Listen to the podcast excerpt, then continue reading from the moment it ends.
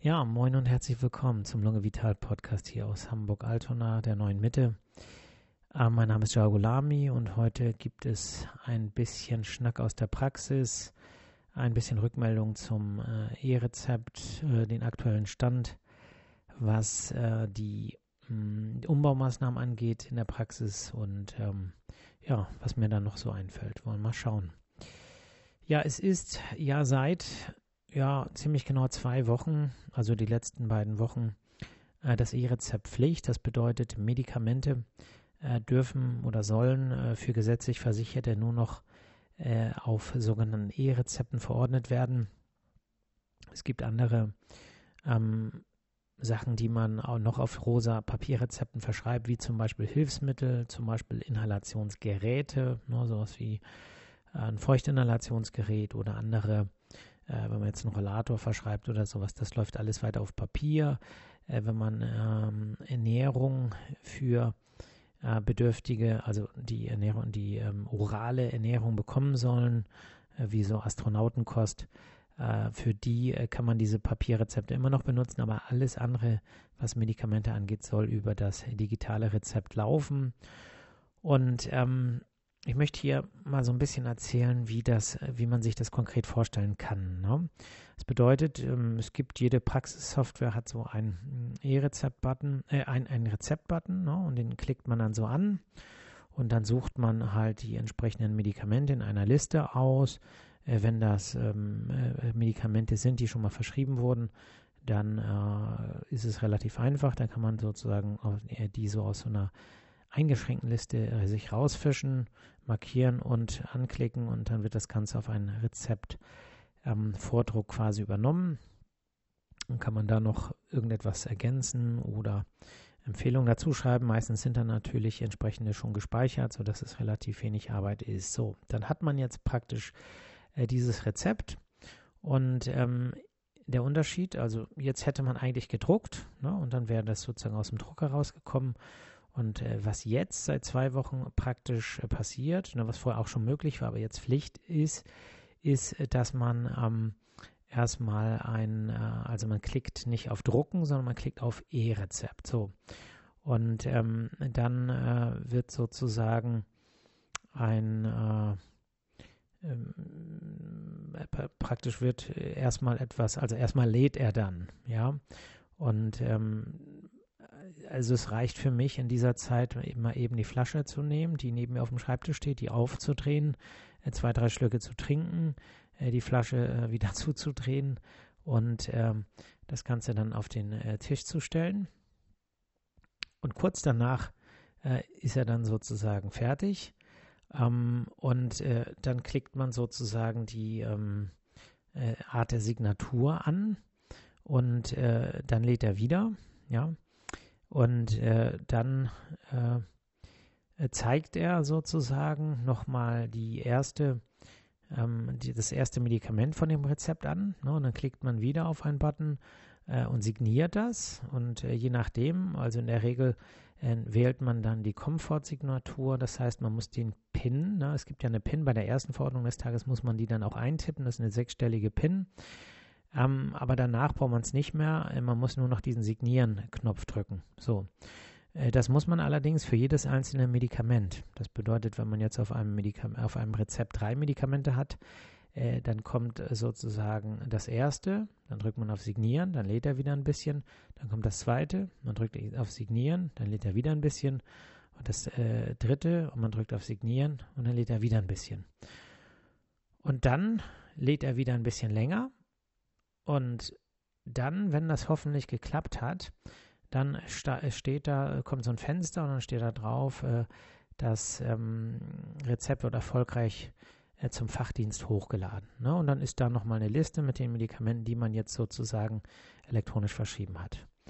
Und ähm, dann könnte man, dann wird ein Druckenfenster angezeigt, was natürlich äh, mega Schwachsinn ist, weil ja äh, dass das digitale Rezept ist und wenn man das dann hinterher noch ausdruckt, dann hat man äh, nur viel mehr Arbeit gehabt und am Ende hat man doch wieder einen Zettel. Äh, die Funktion ist aber eingerichtet worden, ähm, ich sage jetzt einfach mal für Leute, die ihre Karte vielleicht nicht in der Apotheke vorzeigen wollen äh, oder äh, keine App haben. So, und ich denke, jeder wird eine Krankenkassenkarte haben. Äh, ansonsten kann man ja auch nicht beim Arzt behandelt werden letztlich. Und deswegen äh, finde ich diese Druckfunktion eigentlich mega überflüssig und ich finde sie rückschrittlich. Also erfreulicherweise in den letzten zwei Wochen hat keiner äh, mich gebeten, da äh, das Rezept dann auch nochmal auszudrucken, ne? weil das finde ich ist schon ähm, ja fast schon komisch. Ne? So, ähm, äh, so, das ist die Theorie. Wenn es gut funktioniert, würde ich sagen, dauert das ungefähr ja, ich würde sagen, viermal so viel wie ein äh, normales Rezept auszudrucken, wie es vorher war. Äh, und wenn es nicht gut funktioniert, dann dauert das ungefähr 10 bis 20 Mal äh, so lange. Oder ähm, äh, es geht gar nicht. Ne? Also wir haben heute äh, zum Beispiel relativ viele Probleme gehabt. Das bedeutet, zwischendurch ging es gar nicht. Ich habe es wirklich bei einigen Patientinnen und Patienten äh, fünfmal probiert so, und äh, dann kommt eine Fehlermeldung, es funktioniert einfach nicht. Ne? Das Wartezimmer wird in der Zeit voller. Äh, die Patienten wollen, äh, äh, wollen wieder weg, also sie wollen äh, da nicht äh, vor mir sitzen und sehen, wie ich da wild rumklicke und ein Pokerface mache, weil ich nicht mir anmerken lassen will, dass ich gerade gestresst bin. Ähm, so, also es ist für alle Beteiligten anstrengend, muss man sagen. Und am Ende habe ich dann eben häufig auch tatsächlich doch das Papierrezept nochmal ausdrucken müssen, weil letztlich brauchen die Menschen ihre Medikamente. Und ähm, äh, ich finde, mehr als fünfmal probieren ist nicht äh, zumutbar in einer äh, vollen Praxis. Ähm, was, was komisch ist, also es ist mir gestern relativ häufig passiert, nach dem vierten Mal ging es plötzlich. Keine Ahnung wieso. Ne, man hat es sozusagen, es ist ja so, wenn es nicht klappt, ist es nicht so, dass man nochmal irgendeinen Knopf drückt und äh, schreibt äh, wiederholen, sondern all die Schritte, die ich jetzt eben aufgezählt habe, äh, die muss man dann alle nochmal durchgehen. Und wenn es mehrere Medikamente sind, dann muss man die auch wieder aus der Liste auswählen und äh, die praktisch nochmal verordnen. Also es ist wirklich ein Vielfaches, wenn man das Ganze mehrmals machen muss. Und ähm, und das ist ja jetzt äh, der, äh, die Methode Komfortsignatur gewesen. Ähm, wenn es die Stapelsignatur ist, dann äh, ist das alles, ist das ein bisschen anders. Ne? Es gibt ja auch Patienten oder Patienten, äh, die sind gar nicht bei mir im Sprechzimmer. Das bedeutet, die äh, möchten sich das Rezept ähm, äh, sozusagen abholen und sprechen am Empfang vor. Und dann wird das von meinen Mitarbeiterinnen vorbereitet. Und dann muss ich das nochmal äh, signieren. Ähm, ein wichtiger Unterschied jetzt äh, praktisch ist, dass die ähm, äh, E-Rezepte, die mit der Kom also die direkt ärztlich signiert werden, ob nun in der Einzelsignatur, äh, wo man quasi die PIN für jedes einzelne Rezept eingibt, was natürlich noch mehr Arbeit ist, oder über die Komfortsignatur, äh, können diese Rezepte dann im Prinzip sofort abgeholt werden. Das bedeutet, es sind quasi unterschriebene Rezepte, in, ähm, einfach formuliert. Äh, die Stapelsignatur ist wieder was anderes. Das bedeutet, meine Mitarbeiterin bereiten Rezepte vor. Der Patient A kommt, sagt, ich möchte ein Rezept. Da wird es vorbereitet, landet quasi in meinem Fach, um es digital unterschrieben zu werden. Und dann kommt Patient B und da wird es auch so gemacht und C auch und D auch und so weiter. Ähm, dann sind die quasi vorbereitet, aber sie sind noch nicht freigegeben. Äh, diese Patientinnen oder Patienten können, den, äh, können das aber erst abholen aus der Apotheke äh, wenn es freigeschaltet ist. Das heißt, die müssen im Prinzip warten und wissen im Prinzip äh, oder wissen gar nicht, wann wird es eigentlich unterschrieben. Und ich mache das äh, tatsächlich so, dass ich das ganz am Ende der Sprechstunde mache. Und äh, irgendwann letzte Woche, äh, irgendeinen Tag habe ich das auch vergessen. Da bin ich nach Hause gegangen und äh, dann ist äh, sozusagen, jetzt guckst du mich so an. ähm, ich werde hier gerade schief angeguckt von meiner Frau.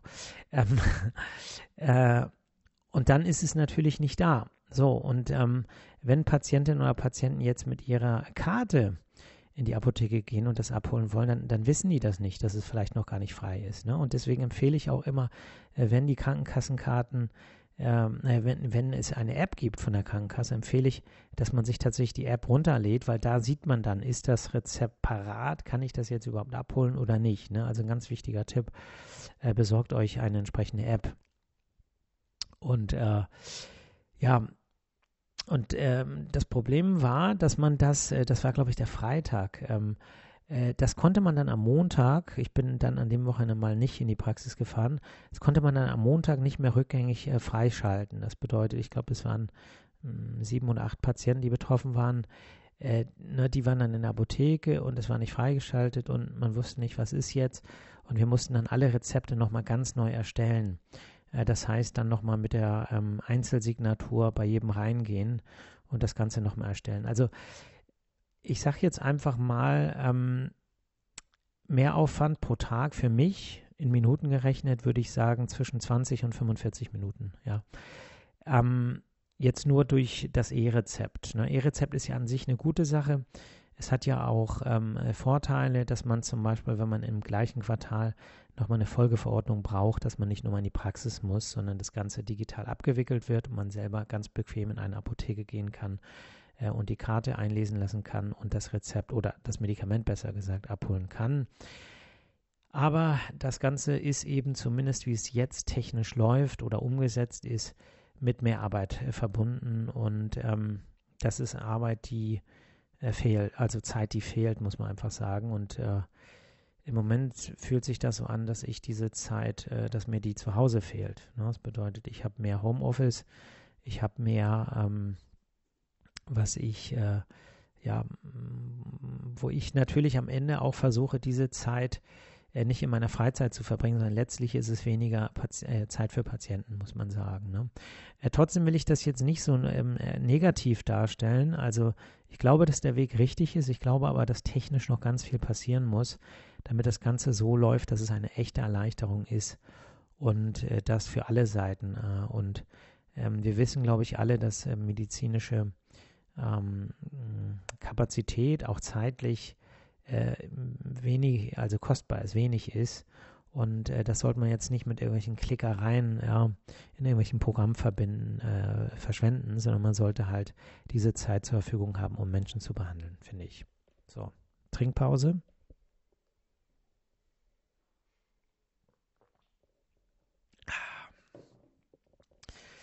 So, also Faktor Zeit ist halt dadurch schwieriger geworden. Hm, eine Rückmeldung vielleicht nochmal zu den elektronischen Arbeitsunfähigkeitsbescheinigungen, die gibt es ja jetzt schon länger.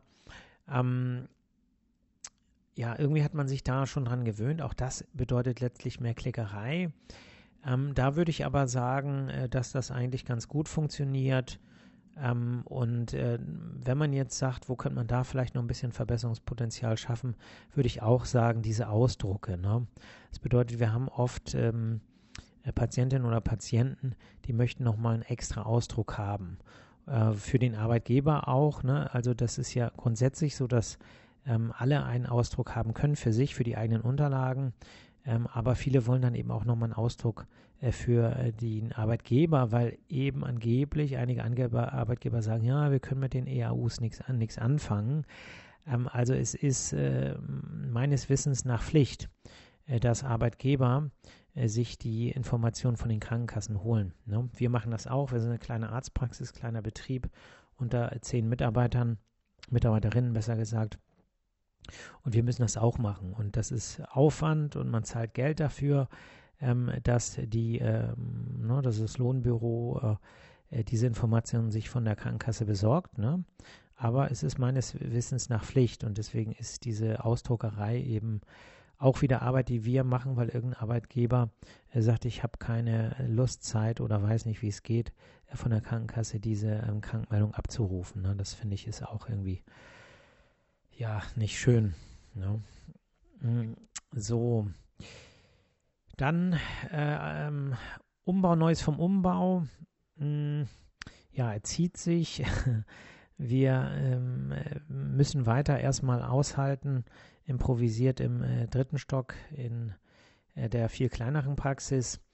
Und äh, wenn ihr mich jetzt fragen würdet, wie lange dauert das Ganze noch, würde ich sagen, ich kann es ehrlich gesagt nicht so ganz ähm, abschätzen. Ähm, es wird sicherlich so sein, dass wenn wir runterziehen, dass wir ähm, nicht komplett rundum fertig sein werden. Das bedeutet, wir werden, denke ich, ähm, einige ähm, Sachen auch im laufenden Betrieb noch ähm, ändern lassen müssen, weil sich sonst alles zu weit nach hinten schiebt. Ne? Das bedeutet zum Beispiel Heizungen, äh, neue Heizungen äh, sind bestellt und werden äh, geliefert, äh, auch zu einem Zeitpunkt. Äh, einige Türen müssen ausgetauscht werden. Das bedeutet, wir werden dann irgendwann äh, unten einfach einziehen und es wird noch nicht perfekt sein, äh, aber es muss natürlich so weit äh, eingerichtet sein, dass wir, ähm, dass wir arbeiten können und auch alle gesetzlichen Vorschriften einhalten können. Ähm, und wenn ich jetzt eine Prognose abgeben würde, würde ich sagen, ja, vielleicht Ende Januar.